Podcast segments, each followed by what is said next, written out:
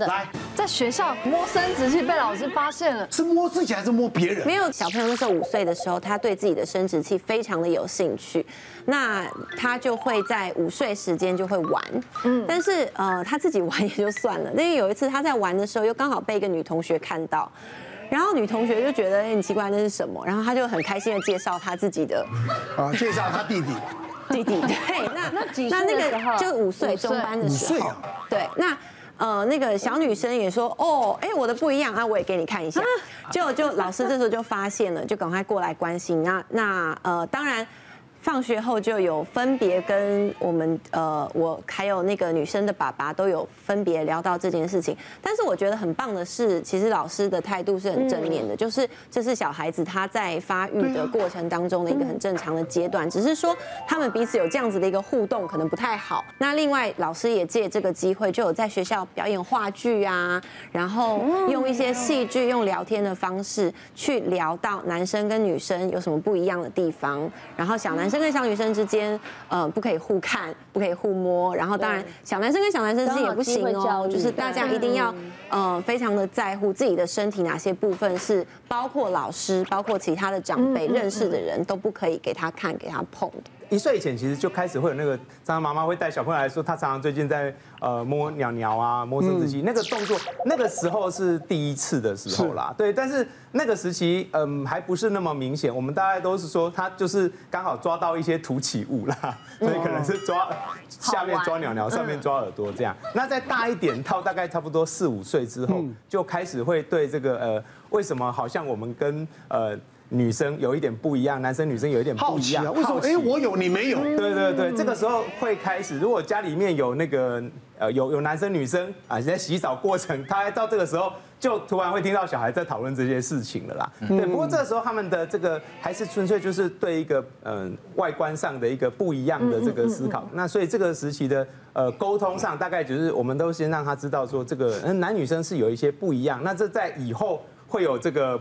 呃，成长上会有不同，会还是先有那个保护自己的概念呐，就是有一些所谓的红灯区，嗯，哦，不要去呃随便让人人家是不能碰的东西。那还还有所谓的黄灯区哈，这个就是说有一些地方是可以碰，但是要经过你同意的。很多的小朋友也许在一些性骚扰或是性侵还会发生在他们很小的时候，所以我反而觉得，甚至像小学就一两岁的时候就要开始教他医生说的红灯、黄灯、绿灯区了，就是你的。私密部位是不可以让任何人去触碰的，这个我觉得很小很小就要开始。是的，我最崩溃、最怕的就是，呃，那个家长群组，然后有人问说，邱爸爸可以私讯你一下吗？这最恐怖了，哦，这个很恐怖。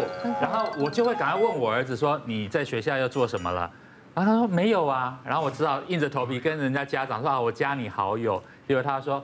呃，邱爸爸，不好意思，你儿子这次数学月考考得很好，考九十几，可是我女儿只有考八十几，他笑我女儿很笨。我然后我就我说对不起对不起，我会好好教育他。然后我就问我儿子怎么回事，他说我儿子就说，对呀，他资优班的考得还比我差。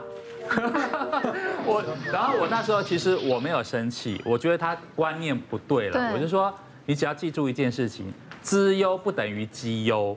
嗯，资优不等于成绩一定优良，因为资优可能是他画图方面，或者是说呃那个数学方面好，可是他不是每一科都好。嗯，资优不等于绩优，你记住这样就好。我说，可是呢，爸爸还是要罚你。我说，你要用你的零用钱买一个礼物，明天去给人家赔罪。我说，你是不是知道他喜欢什么？棒。他说哦，他最近喜欢角落生物。我说好，我们去文具店买一个角落生物的文具。其实我觉得小孩子的。冲突啊，误会很快就冰释了。对对，反而是有时候大人太过于大人太在意。对对，所以所以后来其实这件事情就这样很完美的解决了。但是每次我拿起手机，我就很怕有人艾特我。那我刚刚听完大家讲那么多，实际上因为我小孩其实只有一岁八个月，我觉得以后那个是我即将会面临的很多状况。是。但是因为像我现在其实要面临的，就是因为你知道有一个叫做很重要的，就是。潜能开发关键期，其实就是大概三岁以前是很重要的。三岁。那其实因为我算是呃亲喂的妈妈，所以在这个期间我就一直在思考说，那我要怎么样去帮他换奶粉？因为怕就是他的营养会不够。嗯。然后所以我就有加入就是一些妈妈社团。我在妈妈社团里面就发现了这款大家都在讨论的这个奶粉，你可以上网去申请，就是试喝。然后于是乎我就真的就是哎上网去填了表格，然后就拿来试喝。然后试喝的时候我就发现哎，试喝是一罐吗？哦，对，它是一罐啊，对，很罐，这么好，对对对，对，它是一罐，这么好。然后，然后我那时候拿来的时候，我才知道为什么那么多人推荐，是因为它是整罐哦，从丹麦原装进口的。然后它很厉害的地方呢，就是它里面有珍贵的一趴的 NFGN，而且它有五 P 的磷脂质，它可以帮助打好小朋友的学习基础。嗯，然后它这个东西可以帮助小朋友，就是他的学习能力啊，然后还有发展啊，都变得很快。那其实我相信大家都知道，现在已经是一个智能的时代，所以你必须要反应很快啊，接收能力要很快。所以我觉得在这个方面，它这个配方我就觉得很吸引我。然后我也真的觉得，像芝麻，他现在一岁八个月了嘛，然后我就发现他现在除了就是他语言大爆发之外，你就会发现，哎，他的反应能力真的很快。像是我可能只是现在跟他唱一首歌，我可能就只是唱，就是无聊，就是想说。他睡前，然后就唱说什么“王老先生有快递”，哦，好老的歌。对，我就这样说好了。哎，可是你知道，就是你也不知道，就是想说 想要唱一些，看看他会不会有反应。就没想到哦，我就这样唱“王老先生有快递”，然后无聊唱一唱，他竟然就咿呀咿呀哟，他才听一遍。是不是那时候我压到他？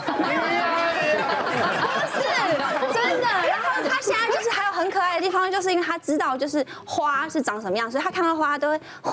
然后后来我就很无聊，我就无聊嘛，我就想说花，然后我就拿着花这样子哈啾，结果没想到他下次看到花，他这样花哈啾，就是他就是他学习力很，他记得，我们就发现他真的就是反应力啊，学习力也都都变得很快。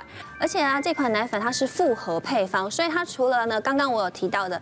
一 percent 的 NFGM 之外，还有五 P 磷脂质之外，它还有一个非常厉害的，就是它有 S M two P A，。这是什么呢？这就是因为其实我们有很多时候都会觉得小朋友喝这个奶粉真的可以吸收的进去吗？这个配方就是可以保证你的小朋友喝下去的奶粉都可以吸收到它里面满满的养分。然后还有一个很特别，它就是有阿法乳白蛋白加水解部分水解蛋白。然后这两样东西，因为它的分子非常非常的小，所以它很适合就是刚开始接触奶粉的小朋友。然后除了这之外，我刚刚有说嘛，因为它其实是复方奶粉，所以它里面有好多好多营养。它还有什么？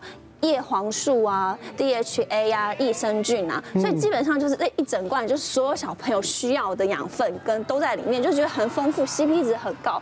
然后我在想说，天啊，我好羡慕我的小孩哦。然后我想说，有没有可能以后好不好？里面有出一下，就是妈妈可以喝的，就是觉得好不好？我很期待。刚好我现在有外孙啊，我也上网订一瓶免费的啦。的确，宝宝在三岁之前，他的学习能力是非常非常的快速的。那因为宝宝在三岁以前，他其实他大脑里面的他的神经元，他就是不断的在生长。那脑部里面，它里面很多的突触也是在快速在增长。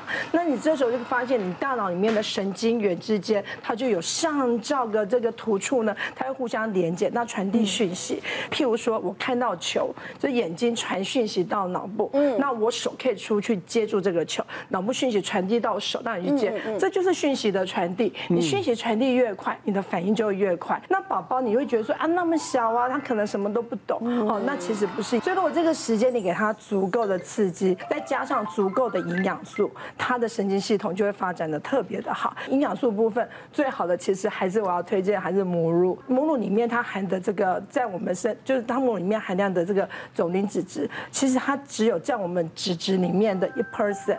这关键一 person 的完整磷脂质里面富含着五 P，这五 P 它就是 PS、PC、PE、SPH、PI，它能够帮助我们神经突触的发展，促进神经传导，提升我们的反应力。这五 P 缺一不可。那除了它，我们刚刚讲到这个磷脂质以外，还有另外一个我们刚刚讲到的这个母乳里面脂质成分里面还有一个就是 SN2PA。这个成分其实帮助我们吸收的更好，而且我们母乳里面最重要的，里面还有两种比较特别的，像这个乳脂肪球膜，好 MFGM 跟这个神经节苷脂这两个成分，对于宝宝的这个保护力的这个，现在这个防疫期间，哈，对宝宝保护力也是息息相关的。嗯，当然。